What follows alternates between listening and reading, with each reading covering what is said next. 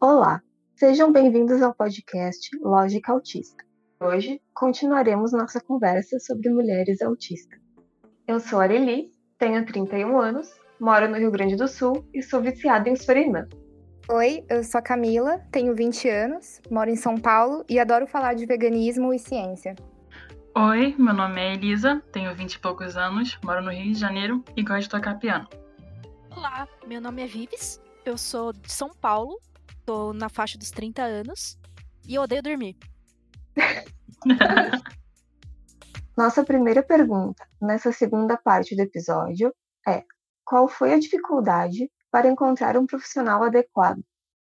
No começo, assim, antes de eu, de eu começar a ter mais interesse para pesquisar, eu tinha criado muita resistência nessa parte de terapia, de avaliações, porque como eu tive, assim, experiências muito negativas né, na minha fase, principalmente na minha fase da adolescência, e uma fase muito confusa na infância, em que eu não entendia exatamente o que estava acontecendo, parecia que meus pais se escondiam certas coisas, né, não eram totalmente abertos. Eu fiquei muito, assim, um tanto refratária com essa coisa de ir atrás no começo, antes de começar a pesquisar. Mas, conforme eu fui vendo as características, me identificando com muitas coisas, eu pensei, né, então, em investigar isso. E também, justamente porque nesse processo, é, eu senti que era uma coisa assim, parecia que tinha momentos em que era bem claro para mim, assim, que eu pensava, não, isso faz muito sentido. Mas também tinha momentos que me surgia certas dúvidas, até por conta de certos estereótipos, às vezes até mesmo na literatura né, científica, pela questão né, de ser mais estudado em meninos, por outros estereótipos que aí me geravam certas dúvidas mesmo de se realmente a minha hipótese era pertinente.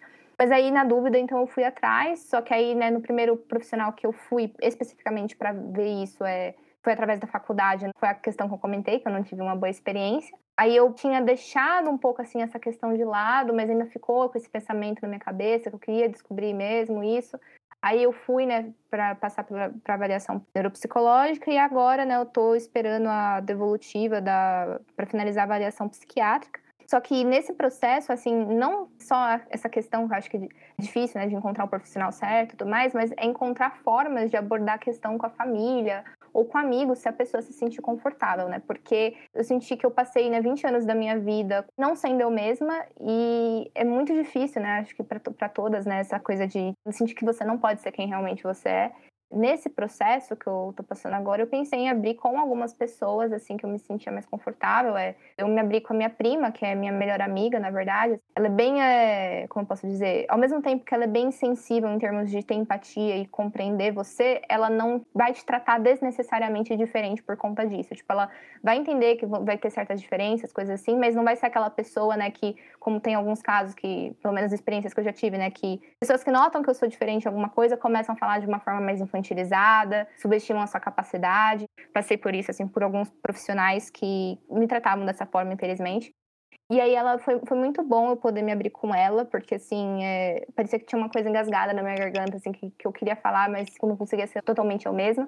E teve também a questão da minha mãe, acho que foi a coisa mais difícil, assim, de eu contar desse processo, foi a coisa mais difícil de eu falar para ela, porque eu não sabia se ela ia ser compreensiva em termos de que, quando eu era criança, me marcou muito essas situações de momentos de discussão dela, ou do meu pai, ou de alguém da família, pontuar nessa né, questão do autismo, mas num sentido, assim, para eu, me, numa briga, eu me senti mal. Então, eu entendia que ela tinha essa visão, na época, pelo menos. Eu fiquei com medo de, tipo, comentar agora com ela e algo semelhante. E também fiquei com medo do, de comentar com meu pai, porque, assim, eu sei que meus pais sempre quiseram melhor para mim e tudo, mas eu notava que, assim, como eu fui uma criança, assim, é, bem diferente certas coisas das outras, é, meus pais queriam muito que eu, assim, fosse inclusa no grupo, é, que eu conseguisse me desenvolver junto com as outras crianças, mas ao mesmo tempo que tinham essa, esse lado de querer me ver fazendo parte dos grupos, tinha uma coisa meio assim, vamos tentar consertar certas coisas que não necessariamente são um problema, né? Mas sei lá, se eu repetia uma palavra do nada, ou se eu tinha um determinado comportamento de autorregulação, mas que não era danoso, coisas assim que eram tidas como assim, ah, atípicas, então isso ela não deve fazer, enfim, né? Eu sentia que tinha muitas coisas assim de controlar para meio que eu ser mais aceita, e assim, eu não culpo eles totalmente por isso, porque acho que não tinham todas as informações o suficiente a respeito. Então eu entendo isso, eu amo muito eles,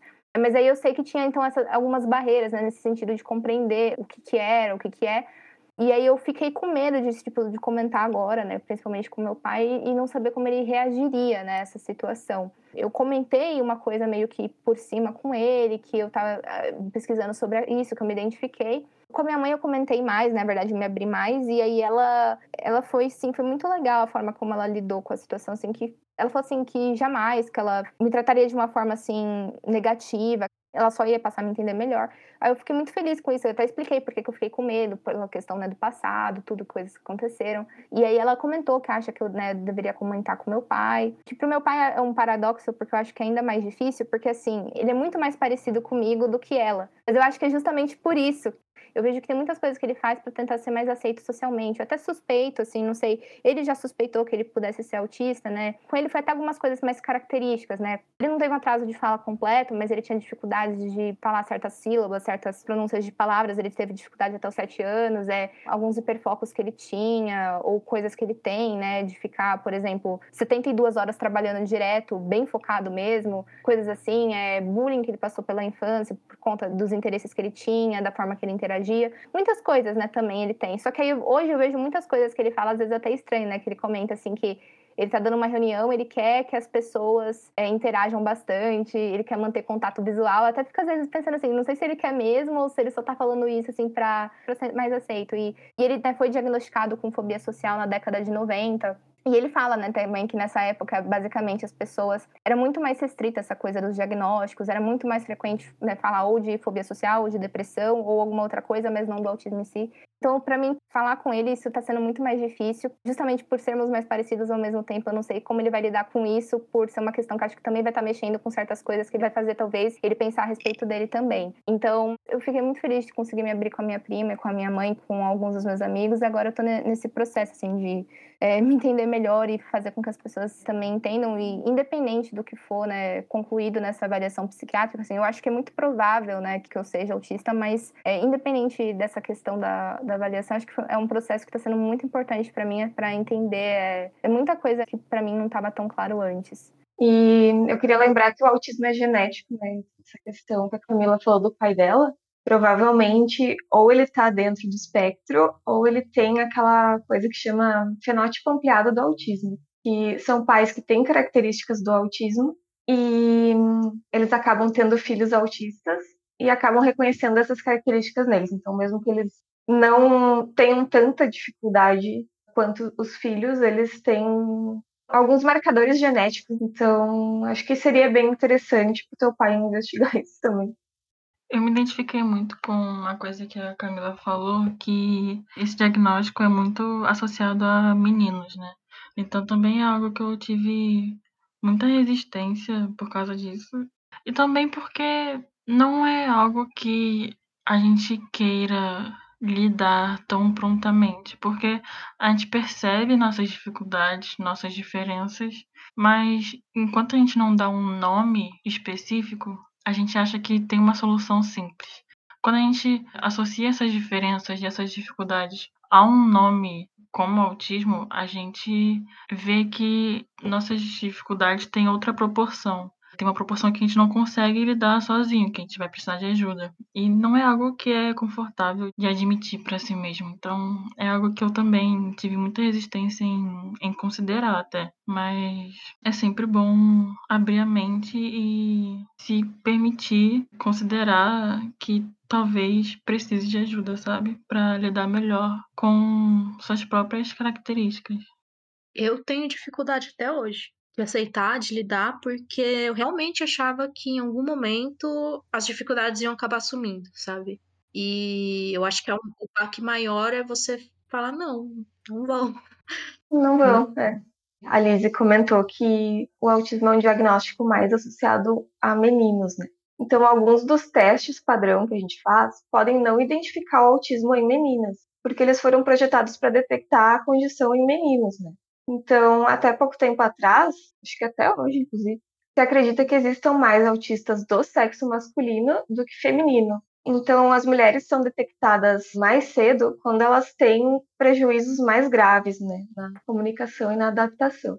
Então, no nosso caso, a gente não, não tem tantos prejuízos, que a gente tem essa vontade de interagir com as pessoas e a gente consegue mascarar os sinais por vias racionais, assim, a gente consegue pensar como os outros agem e reproduzir. A gente passa indetectada, né, pelo, pelo diagnóstico até a idade adulta. Então, eu queria saber, na opinião de cada uma de vocês, quais são as diferenças que vocês percebem entre vocês e os homens com TEA. E comentar mais sobre o processo do diagnóstico, se vocês acham que acontece de uma forma diferente para homens e para mulheres. Bom, pelo que eu tenho percebido, mulher no espectro tem muito mais facilidade em o que chama de masking, né? Em disfarçar seus próprios sintomas. Homens também fazem masking, mas pelo que eu tenho percebido, esse masking mais intenso é característico de TA em mulheres. A exigência social ela é muito maior, né? Eu acho que o que eu sinto de diferença entre os homens autistas com quem eu converso, né? A, a maior diferença que eu vejo mesmo é que eles tiveram mais aceitação ao longo da vida nesse sentido da diferença de ser de repente o considerado esquisito, enquanto a mulher ela precisa saber como se vestir, saber como se maquiar, saber como falar. Se ela é muito aberta, ela pode ser considerada vagabunda. Se ela é muito fechada, ela é tímida. Tem um vídeo que eu amo de paixão não tô lembrando o nome dele em inglês agora, mas é. Inclusive é com uma atriz do Sex and the City que eu adoro essa pessoa tive uma fase de hiperfoco em Sex and the City. E ficava tomando Cosmopolitan. Vocês, acho que vocês não vão conhecer, mas o Cosmopolitan ele é um drink padrão do Sex and the City. É o que? Com gin? É com suco de cranberry. Ah, que chique! Suco de cranberry com limão e Muito chique. umas coisas. Muito chique. E esse vídeo, ele fala sobre como que a mulher ela tem que se comportar, né? Não seja isso, não pode ser aquilo. Eu acho que pra gente neurodivergente isso acaba sendo muito mais forte. A mulher naturalmente acho que ela já não sabe qual que é o até onde ela pode ir, né? Digamos assim. A gente é muito cobrada, né? Muito cobrada. E acho que pra gente que não faz a menor ideia do que, que é a, o limite social, eu acho que isso pesa muito mais. Concordo, absolutamente. Fora quando alguém tenta se aproveitar, né, dessas coisas, por exemplo, ver que você tem dificuldade em entender certas sutilezas ou ou ver que assim, ou fica ciente, ou até mesmo fica ciente dessa questão, não sei se aconteceu com alguma de vocês já, mas de, de ficar a par dessa situação de que ah, a pessoa ela recebeu o diagnóstico ou algo assim, é, eu já tive certas experiências em que algumas pessoas tentaram é, se utilizar dessa situação, né, ou do, do autismo, ou de alguma coisa assim, se aproveitar da forma que eu sou para tipo, tentar tirar vantagem de algo, sabe? Com certeza. Comigo também já aconteceu. É a próxima pergunta, na verdade, foi uma menina que fez essa pergunta. E ela falou assim: uh, o machismo é um fantasma que assombra todas as mulheres, e os homens também, né? Mas as mulheres uh, sofrem mais com isso. Às vezes, algumas situações envolvendo machismo se apresentam de forma sutil, e mesmo pessoas neurotípicas demoram para entender que se trata de uma situação de abuso. Aí ela perguntou como é para uma menina autista lidar com isso. Tem algum medo que alguém possa se aproveitar da gente com manipulação psicológica em relacionamentos amorosos e relações de trabalho, na faculdade, etc. Eu acho que eu já passei por tanto disso que eu criei uma casca, como algumas pessoas costumam falar, né? Eu criei uma resistência a me abrir a falar sobre mim, não importa se sejam homens ou se sejam mulheres, ou qual que seja o contexto social. Até como eu mencionei anteriormente, né? Até com os meus hiperfocos mesmo, do tipo, deixar o meu interesse de lado para não ser julgada por isso. E eu acho que eu assimilei tanto essa questão que hoje em dia é muito difícil de acontecer, mas eu passei por tanto disso, eu acho que eu já penso duas vezes antes de falar alguma coisa, de expor, sabe? Vou ficar ressabiada. Já fico ressabiada. Eu acho que o, o, que mais acontece, né, nesse sentido, eu não sei se a Liz e a Camila vão concordar, mas o que eu sinto mais que acontece nesse sentido é você não saber se a pessoa tá falando sério, se ela tá brincando. Uhum, é, uhum não consegui identificar ali qual era o sentido do que a pessoa disse. E nisso, se você demonstra, por exemplo, tipo, ah, mas é sério, ou você lida com aquilo como sério, a pessoa vê como uma oportunidade para conseguir te manipular. Sim, é aquela do vai que cola, né? A pessoa vai, esse vai que cola e cola, porque você não consegue ver essa sutileza de brincadeira e a pessoa se aproveita disso. E aí acaba muito trazendo aquela ideia de que autista é inocente, de que Uhum. somos anjos azuis, esse tipo de coisa, né? Ai, Ninguém aqui é anjo azul, gente. Porque é, tipo, as pessoas não conseguem entender isso. Não é que a gente não entenda como a sociedade. Ah, tá bom, a gente não entende como a sociedade funciona. mas não é que a gente não entende que as pessoas sejam ruins ou algo do gênero. É que naquele contexto, com aquela frase, não ficou muito claro. E a gente acabou dando o benefício da dúvida porque a gente não faz a menor ideia do que a pessoa quer dizer. Sim. Uma coisa que acontece muito também comigo é por eu não saber muito bem o que, que é exatamente normal e o que não é socialmente, a pessoa tenta forçar algo que não é normal, mas ela força isso de um jeito como se fosse. E eu só percebo que eu tô sendo explorada quando eu fico mal com aquilo e eu comento com uma amiga de confiança e ela fala: Cara, isso não acontece, isso não é normal, isso não se faz. Aí que cai a ficha que, que a pessoa entendeu que eu não conseguia ver essas diferenças e tirou proveito disso, sabe? Eu me identifico muito com isso que a Lizzie falou agora. E pior que aí você fica se duvidando, né? Porque aí você começa a se questionar de ficar assim: será que não sou eu que tô exagerando? Será que não sou eu que tô errada? Eu acho que eu que tô confusa e ah, não, acho que não foi nada demais. Aí você começa a se duvidar mais tipo de você, você se questiona mais do que questiona o que a pessoa fez em si. Eu acho que isso também é mulheres, mesmo que não sejam neurodivergentes, fazem, né? Numa situação abusiva, acho que elas ficam às vezes se culpando por algo que elas não têm culpa. Mas acho que nessa questão, quando envolve, né, por exemplo, autismo, se você não percebeu algo ou, se alguém tentou tirar vantagem, é, fazer alguma coisa, é, agrava a questão, assim, de pistas sociais, coisas, tudo assim, que você tem mais dificuldade ainda de entender. Então, é bem complicado também. É, Eu recomendei lá no início o episódio número 39 do Introvertendo. Tem um relato muito pesado de uma moça sobre um relacionamento abusivo que ela teve com o marido dela e aí ela explica tudo que ela passou e como que ela saiu desse relacionamento. Eu acho que vale a pena escutá-la. Eu acho que a gente, talvez até mais depois do diagnóstico, a gente se cobra em tentar ser flexível. Em, Uhum. em tentar entender as pessoas porque elas não entenderam a gente. E isso acaba virando uma bola de neve. De ser uma coisa que vai aumentando, vai se complicando, e aí a gente não sabe reconhecer os nossos próprios limites, né? E o que eu tenho tentado trabalhar desde o meu diagnóstico é assim: ok, eu preciso ser flexível, mas talvez eu tenha tido uma reação que talvez tenha sido desproporcional para outra pessoa, o que não era bem aquilo, mas eu preciso que a outra pessoa entenda que eu me senti mal com isso, independente de qual seja o contexto do que, que ela quis dizer. Eu tenho tentado trabalhar isso do tipo, olha, ok, talvez seja uma falta de flexibilidade da minha parte, mas eu preciso que você entenda que eu me senti dessa forma. E aí a gente tenta entrar no consenso, né? Tipo uma DR com a minha amiga esses dias, meio nessas. Eu tenho tentado trabalhar dessa forma, tipo, ok, eu entendo que sou dessa forma, mas para mim sou desse jeito aqui e vamos tentar encontrar ali o contexto, né? E eu acho que nem todo mundo tem essa percepção muitas vezes quando a gente traz ali o problema, porque se a gente questiona, tenta explicar o nosso ponto de vista, a pessoa acha que a gente tá falando que tá certo, uma postura de arrogância, alguma coisa do jeito. E não. Só tô querendo que você tente entender também o meu lado, assim como eu tô tentando entender o seu. É que parece que se a gente não se coloca com mais ênfase, a gente não é ouvida, né? Por causa dessa falta de sutileza. Aí a gente acaba tendo reações exageradas às coisas e piorando a situação sem querer.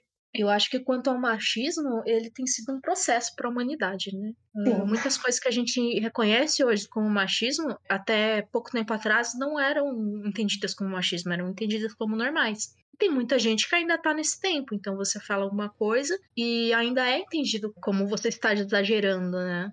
Acho que é difícil para as pessoas, no geral, entenderem que a experiência e as pessoas são diferentes. E acho que até pra gente mesmo, porque por a gente ser diferente o tempo todo, a gente não querer, de repente, às vezes, não querer ser diferente, né? Num sentido de que a gente não quer ser a gente mesmo, né?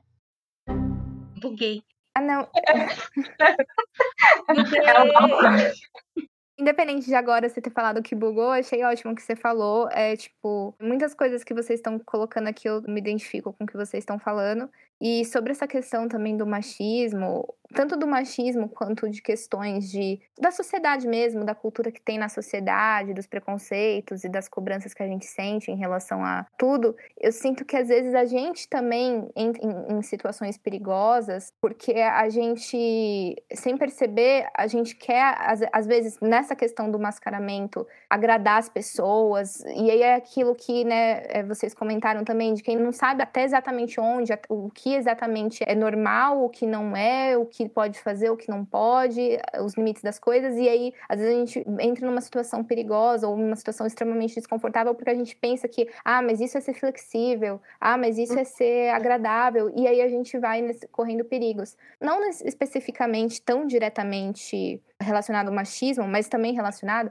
Teve algumas situações que eu passei. Teve uma situação de festa, na verdade, né? Foi num momento em que eu tava, assim, no começo da graduação, e eu achava que eu tinha que forjar um personagem, né? Então, assim, eu não gosto de ir em festa pela questão das luzes e do, do barulho, né? Pra mim é muita coisa ao mesmo tempo acontecendo, eu fico sobrecarregada. Mas eu pensei, ah, não, é. Eu tenho que ser, entre aspas, normal, eu tenho que ir eu pensava em ir não porque eu queria curtir a festa, eu pensava em ir como se fosse uma coisa que eu tenho que cumprir. É uma necessidade, né? É, uma atividade que alguém odeia, mas que sente que tem que fazer. Eu sentia assim com festa. Acho que coisas que muita gente vai adorar, eu sentia que era uma obrigação, uma coisa chata que eu tinha que ir para dizer, olha, eu sou entre aspas normal, eu fui.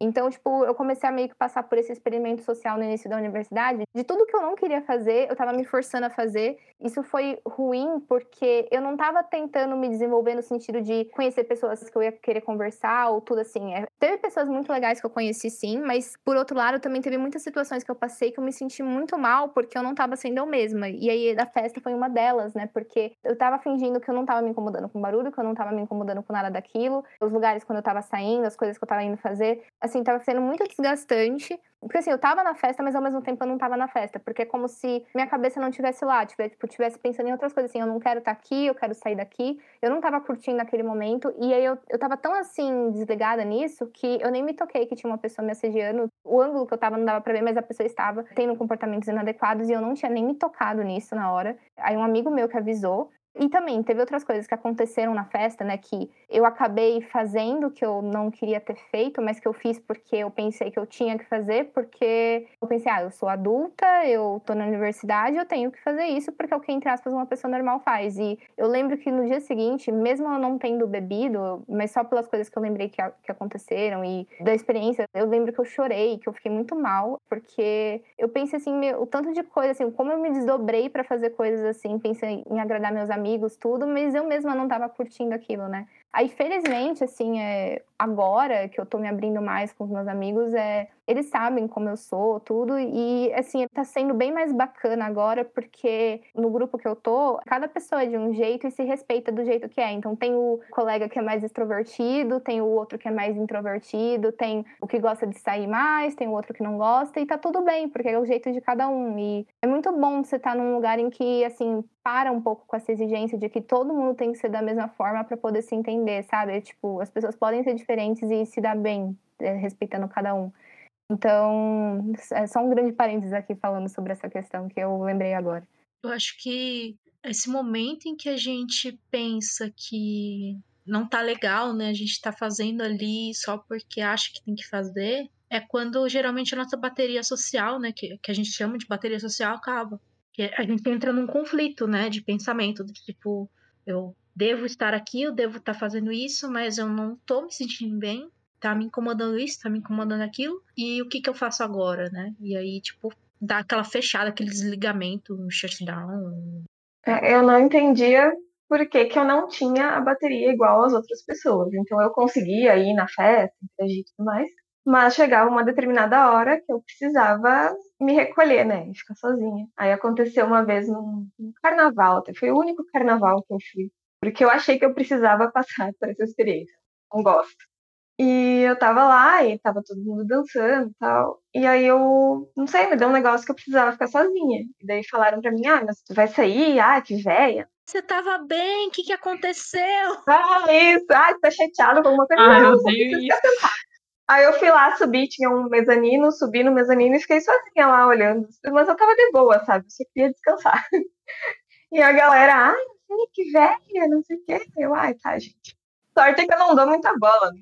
Foda é que você acaba assimilando isso pra, como um traço da sua personalidade pra descrever, né? Tipo, ah, é, eu sou velha, eu faço coisas de velha. Eu assimilei já que eu nasci com 80 anos. né?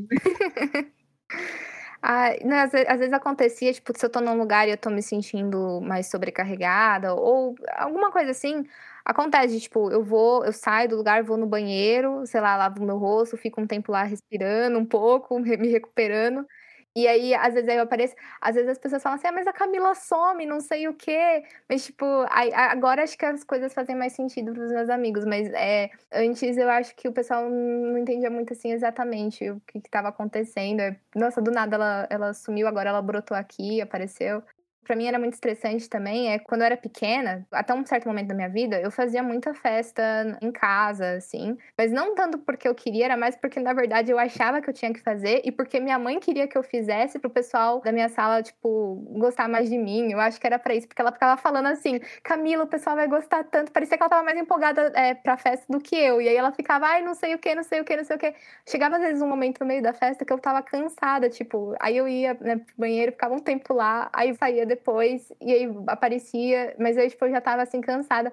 Já teve vezes que, eu, que o pessoal não ia embora e eu tava ficando estressada, porque, tipo, tinha pensado uma coisa da minha rotina, tudo, e aí o pessoal, né, tipo, tinha gente às vezes que passava muito do horário. Aí eu pensava, queria combinar com a minha mãe pra ela inventar alguma desculpa que eu, a gente ia ter que sair, alguma coisa, porque eu começava a ficar assim, tipo, meu, o que, que a gente vai fazer? A pessoa não vai embora. Aí, tipo, tinha coisas assim, né? Mas até, até me perdi agora. Ah, eu sou uma péssima anfitriã, que às vezes as pessoas vinham aqui eu esquecia, assim, de dar prato pra pessoa comer, de dar talher. Eu sou horrível. Não venham na minha casa. Nossa, já passei muito por isso. A pessoa fala que mal educada. Eu também. Que deselegante. Totalmente. né? Eu fui chamada tanto de séria, de brava na minha vida, que chegou um momento em que eu comecei a sorrir tanto, ser tão educada, tudo, que ia- já teve gente que foi falar pra minha mãe que parecia que eu era falsa. Aí as pessoas, é difícil agradar as pessoas, porque uma hora você, tipo, é criticado porque, ah, você tem a cara fechada. Outra hora você é simpático demais e aí o pessoal não gosta. É que assim, é difícil assim, eu não sei exatamente dosar. Aí fica complicado. Mas uma coisa que, falando de festa, eu ficava, é uma coisa bem aleatória. Eu ficava chateada quando parecia que alguém queria ir só por conta da festa em si, tipo, pensando que outro, porque outra pessoa ia, ou porque ia ter alguma coisa que a pessoa ia gostar, tipo, sei lá, era festa de Halloween, aí a pessoa estava interessada mais na questão da decoração, ou na questão da. alguma outra coisa que ia ter da festa, alguém que ia, parecia que não era tão importante a festa em si.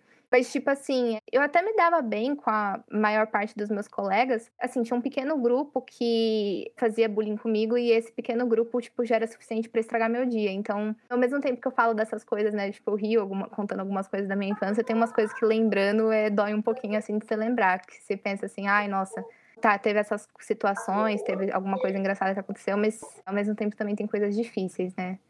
Só falando dessa questão das coisas, né, dolorosas, tinha coisas que, assim, até hoje, que no fundo, no fundo, eu sei que aconteceram, mas, tipo, eu fico colocando tanto na minha cabeça que não aconteceu pra não ficar doendo mais de eu lembrar, que tem coisas que eu realmente, eu fico tentando acreditar que não aconteceu, porque eu sei que se eu lembrar que aconteceu, vai me doer mais. Então, tipo, aí eu fico pensando, isso não aconteceu. Assim, é uma forma meio que de se enganar, mas é porque tem coisas, né, que traumatizam a gente, que doem muito de lembrar. Então, que às vezes é melhor você pensar que não aconteceu ou tentar de alguma forma bloquear o pensamento, né? Uma coisa sobre fazer o que a gente não quer fazer, o que incomoda a gente. Ah, tá na festa e é isso que as pessoas normais fazem e eu quero ser normal, então eu vou fazer. E eu me identifiquei muito porque, bêbado ou não, eu fazia coisas que eu sentia que era esperado de mim naquela situação, sabe? E são coisas que foram decisões que eu tomei nessa base de querer parecer normal, de viver como uma pessoa normal. Mas são decisões muito importantes que eu tomei por um motivo que não, não é tão importante quanto a decisão em si, sabe? São coisas que eu me arrependo muito de ter feito, que esse arrependimento me acompanha Até anos depois de eu ter feito certas coisas, em, principalmente em situações de festa e, e que envolve bebida e coisas assim. É complicado. No presente, eu só fico tipo, não quero fazer, eu não vou fazer. E se aí tiver alguém me pressionando, eu me afasto da pessoa. Tipo, fisicamente eu me afasto da pessoa. Ou se for uma situação assim online, eu bloqueio a pessoa. E dane-se. Eu decidi não me permitir mais ser pressionada a fazer coisas que eu não queira fazer. Seja isso normal ou não. Se eu não quero fazer, eu não preciso fazer. Eu me convenci disso. E eu me convenci a parar de deixar as pessoas é, falarem o que eu tenho que fazer ou não, sabe? Socialmente. E tem me feito muito bem. Eu acho que a gente vai para um caminho do tipo de tentar se permitir, né? De ver o que que dá, digamos assim. Nem a, a Lili falou sobre o carnaval. Tipo, eu precisava viver essa experiência. Não necessariamente tenha sido a melhor escolha, mas a ideia de, tipo, vou dar uma chance, eu vou tentar e vou ver. Eu acho que o problema começa quando a gente continua repetindo aquilo que a gente não queria ou que tá fazendo mal pra gente, né? Isso. Eu Sim. sou a favor de tu viver uma experiência, assim, pode ser uma coisa que não é muito ortodoxa, assim, tipo, envolvendo bebida e não tem problema. O problema é que se aquela coisa assim, te incomodou de alguma forma e tu acha que não devia repetir, eu acho que é o momento de parar. O problema não é experimentar para ver como tu se sente sobre isso, mas se te fez mal, não continuar fazendo, né? É, com certeza, se você sente que quer fazer algo, com certeza vá e faça. No meu caso, especificamente, a maioria das coisas que eu experimento é por pressão de alguém, tipo alguém insistindo para eu fazer. Aí eu desisti de tentar agradar os outros dessa forma, sabe? Porque quando eu faço algo que alguém me pressionou para fazer, é porque eu quero agradar a pessoa. E isso não vale a pena mais, ao meu ver. Mas, claro, se eu, se eu tiver algo que eu quero fazer, que eu tenho vontade de fazer, e não sei se vai ser bom, eu faço. Talvez eu me arrependa, mas. A questão é ser uma decisão tua, porque tu quer fazer, Exato. ou ser uma demanda dos outros, né? Exatamente. Pra se adequar eu não tenho esse arrependimento das coisas que eu fiz para tentar agradar alguém. Eu acho que eu sempre tento desvencilhar, sabe? Porque, por mais que de repente eu tenha feito para agradar alguém, eu ainda quis fazer de alguma forma, né? Eu quis tentar fazer aquilo e eu fiz, mesmo que não tenha sido uma boa experiência. E as más experiências também compõem, né, a vida. Teve algumas situações que eu me arrependo e outras não. Eu acho que tá tudo bem, é sobre isso. Sobre isso tá tudo bem. É sobre, é sobre isso, tá tudo bem. Eu tenho uma dificuldade para entender esse meme. De onde que surgiu? Por quê? Quando fala desses memes, eu lembro daquele do cachorrinho que fala que tá tudo bem e tá pegando tudo fogo. Não sei se vocês já viram. This is fine. É. é. isso que a Lili comentou, que vocês estavam comentando agora, de tipo, que tem a questão de quando você quer experimentar por conta própria para ver se uma coisa é válida ou não. Isso da festa, né, que eu, mesmo tendo sido por pressão que eu fui, eu acho que foi bom eu ter ido, porque talvez eu não saberia o quanto eu não gostava. Isso da festa foi um pouco antes de eu começar a ir mais a fundo de investigar sobre essa questão do diagnóstico, porque foi uma das coisas que meio que impulsionou, né, porque o tanto de impacto que teve em mim, que eu percebi que eu não sabia que ia ter, é, que eu vi como aquilo me incomodava, fez com que eu, tipo, desse mais atenção para isso pensar, não, tem alguma coisa de diferente mesmo. Então, por um lado, assim, foi uma experiência ruim, mas foi boa por esse lado, de pensar que me fez ver, assim, o quanto eu não gostava e, claro, que dependendo do que for, né, a pessoa não precisa passar pela situação para saber, mas, assim, se é uma coisa, assim, que ela vai se sentir extremamente desconfortável. Mas como eu quis dar a chance para ver se eu gostava ou não, e eu vi que eu não gostava, isso foi importante para eu entender mesmo, assim, o que eu tenho mais afinidade, o que eu tenho mais interesse, o que eu não tenho. Então, foi importante para eu me entender melhor e depois, né, colocar um limite de pensar, não, eu não vou mais mais me sujeitar a isso. Porque se eu não tivesse colocado esse limite, eu ia pensar assim, ah, ah numa, numa outra eu vou, mesmo não querendo ir, eu vou. E eu comecei a ver, não, peraí, eu tenho que botar um limite. Porque eu lembro que nessa ocasião, eu, chegou um momento que eu tava até prometendo para as pessoas que eu ia beber na próxima festa, porque algumas pessoas estavam tão assim, tipo, querendo que eu bebesse, porque viam que eu não tava bebendo. E eu comecei a ver, não, eu tô perdendo toda a minha personalidade. Tipo, eu já não sei exatamente quem eu sou. Aí agora eu vou, tipo, me destituir totalmente da minha identidade. Também não é algo legal. Então, Aí depois que tive essa experiência que me marcou muito, eu passei a focar mais em fazer as coisas que eu me sinto confortável e, claro, não quer dizer que assim, eu sei que às vezes a gente pode ter que fazer uma coisa para agradar uma pessoa, mas em termos de consideração, assim, de um carinho que a gente tem, de querer fazer uma coisa porque a gente quer agradar uma pessoa nesse sentido, né? Não porque a gente vai estar necessariamente se prejudicando, alguma coisa assim. Eu acho que é é mais é, conseguir, né, sempre que possível, ver assim, se é uma situação que, independente de ser para agradar alguém ou não, porque eu vou me sentir bem, ou é simplesmente algo que eu vou estar tá me sentindo desconfortável e vou estar tá fazendo para cumprir tabela, né? Que é aquela coisa só por obrigação. Acho que é, é pensar muito nisso. Sobre isso tá tudo bem. É. Um dado momento eu aprendi uma coisa que eu tenho que lembrar sempre pra minha vida. Quando eu trabalhei num lugar que eu não gostei. Foi bem intenso. Mas eu acho que mais importante na vida hoje em dia é saber o que eu não quero em comparação do que o que eu quero. E eu acho que essas experiências acabam valendo por conta disso, de você conseguir entender o tipo de pessoa que você não quer na sua vida, o tipo de situação que você não quer viver, o tipo de lugar que você não quer estar. Eu acho que isso acaba trazendo um senso de autoconhecimento e de conforto que é maior, às vezes, até do que saber o que faz bem, sabe? E saber o que faz mal também ajuda a saber o que faz bem. Sim. Exato. A última foi feita por um menino e ele perguntou como vocês acham que o autismo influencia na escolha do crush. Eu não sei se vocês são abertas em relação à sexualidade, se todas são héteros, não sei, não importa. Nem sei minha orientação sexual nesse momento já. Já tô, assim, já ainda tô, é um processo. Só queria dizer que eu fiz um facepalm aqui com a pergunta, tá? Tá anotado. Tô pensando se eu quero responder isso. Você tem a opção não responder. Posso? Eu acho que influencia. Ah, desculpa. Vai. Fala, Não, fala, pode falar primeiro que aí eu penso melhor no que eu vou falar pra não Ah, falar uma besteira. Tá todo mundo confuso aqui. Eu tilt. Ah, eu ia pensar mais, aproveitar que você. Bugou as meninas aqui a pergunta, olha.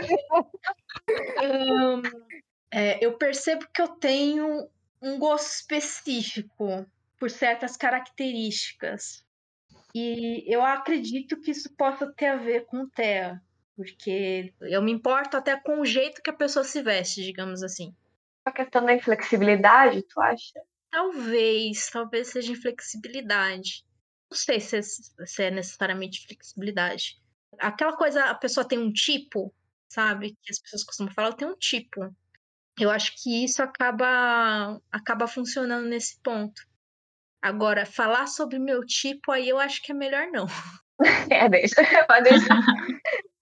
Talvez depois que acabar a gravação. Uma coisa que eu sempre me identifiquei muito dentro do estereótipo é atração por pessoas mais velhas, né? Tem também a atração por pessoas mais novas, mas o ponto de você não se identificar com pessoas mais ou menos na sua idade. Eu sinto muito isso comigo no dia a dia, não simplesmente para um relacionamento romântico, mas até de amizade mesmo. Eu sinto mais facilidade de, principalmente, me entender com pessoas mais velhas. Eu acho que por conta da neurodivergência, quer dizer, por exemplo, a Lili, a Lili tem mais ou menos a minha idade e eu me identifico e consigo conversar com ela super bem. Mas quando isso é passado para os neurotípicos de uma forma geral, principalmente os extrovertidos, eu não me sinto tão confortável. É que é o, o jeito deles se comunicarem, né? Diferente.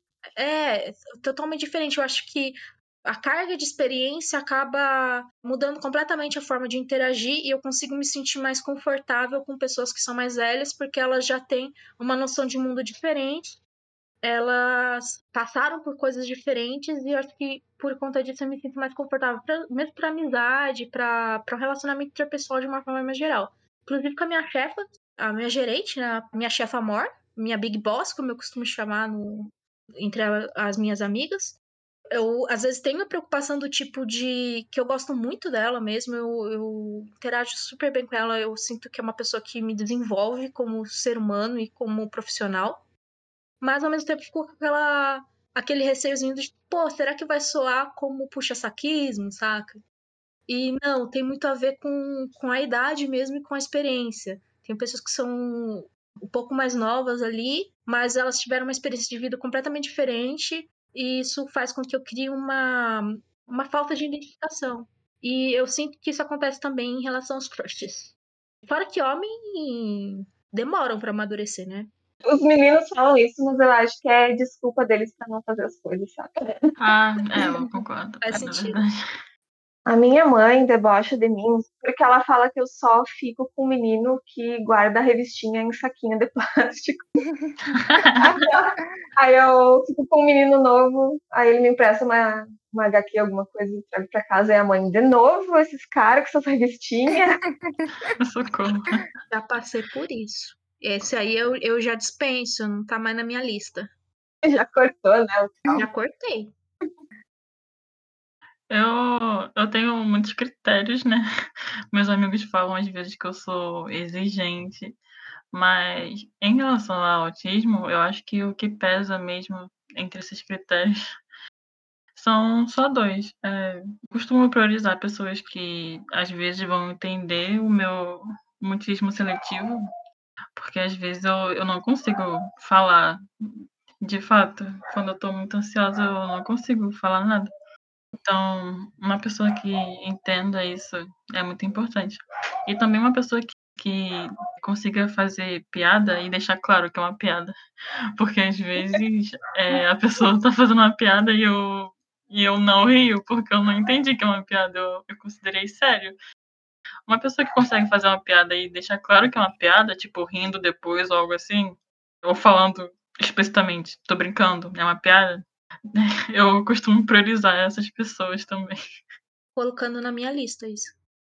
Nossa, falando isso de piada, uma coisa, só fazendo um parênteses aqui, é, o problema também é quando é o contrário, né? Quando a pessoa, ela tá falando sério, e aí você, tipo, não sabe que ela tá é, falando sério e você ri, aí, tipo, fica uma situação. Mas se a pessoa também aí explica, fala assim, olha, não, eu tava, tava falando sério, e não, e não fica muito brava também, se você não conseguiu entender que é um contexto sério, aí também é legal, né? Se a pessoa não... Porque já aconteceu, né, de eu estar em um grupo e e a pessoa tá falando algo sério, eu não sabia que era sério, e aí eu ri, e aí, tipo, ficarem bem bravos, mas não foi por mal, sabe? Tipo, eu não, não sabia.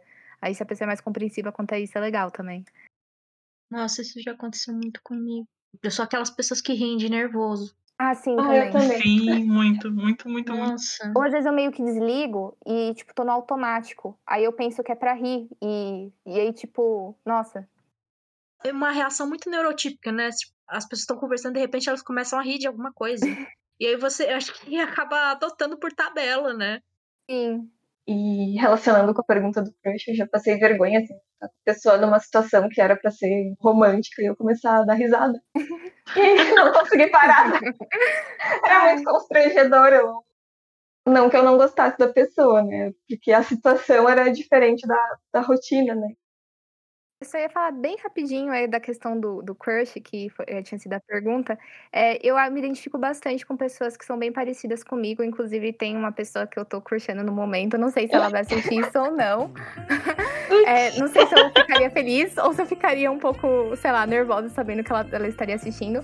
Mas, ah, enfim, eu- tem uma pessoa que eu tô gostando agora que ela é bem parecida comigo, mas eu não sei se, tipo, pra onde que as coisas vão, porque até o que eu comentei em algum momento do, do podcast, que, tipo, eu ainda tô descobrindo, assim, minha orientação sexual e me entendendo melhor, é, enfim. Eu só vou dar uma dica. é, Pra alguns vai ser óbvio, pra outros não. É uma pessoa que tá no meu curso da faculdade e ela é conhecida por narrar bem as coisas. Pronto, falei.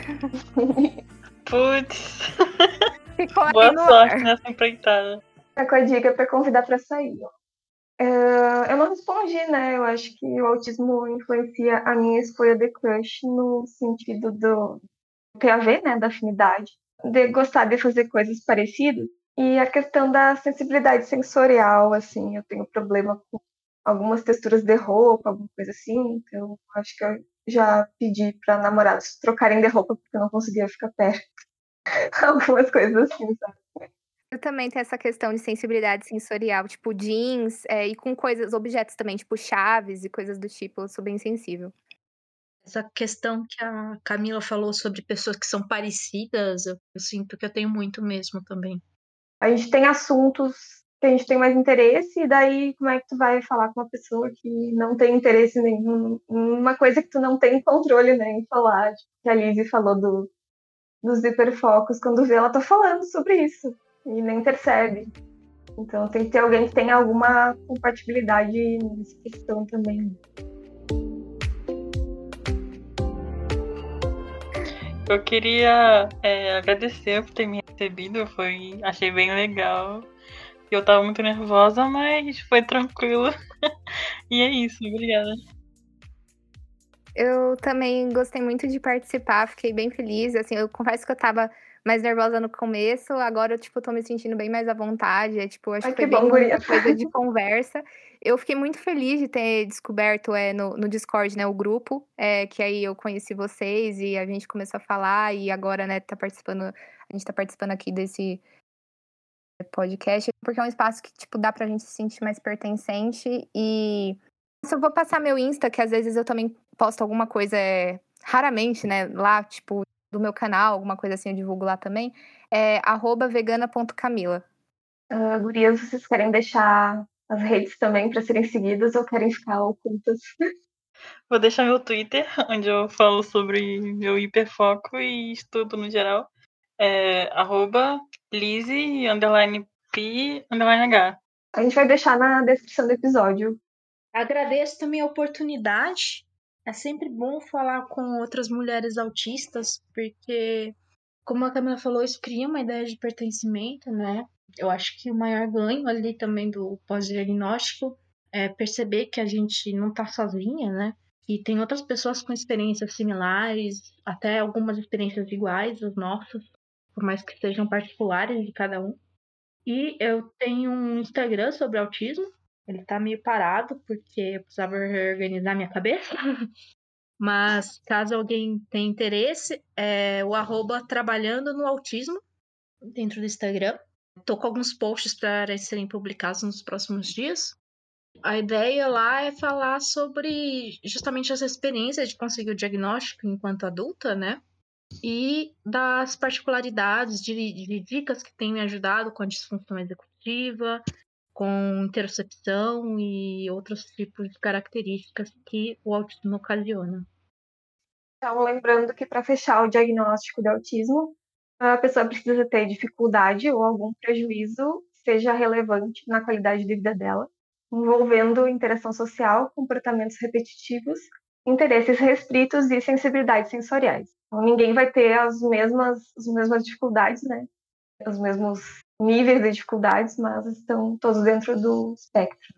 Então, eu vou deixar os links do que a gente falou aqui na descrição e vocês podem enviar um e-mail para o uh, logicautista, gmail.com com dúvidas, críticas e sugestões de outros temas e convidados que vocês queiram que a gente chame. E seguir a gente no Instagram, arroba Lógica Autista também. Então é isso, obrigada meninas por terem apoiado o nosso projeto, né? Ele é um. Ele tá iniciando ainda. A gente tá fazendo por amor mesmo. para conseguir levar de uma forma mais descontraída para as pessoas um pouco mais de informação sobre o que é o autismo. Então, obrigada por terem vindo e por terem aberto um pouquinho das experiências de vocês para nós. A gente sabe que não é fácil falar sobre isso às vezes, mas é importante, né? Então a gente fica feliz de ter vocês aqui. Obrigada. Beijos. Obrigada, beijos. Obrigada, beijos. Obrigada.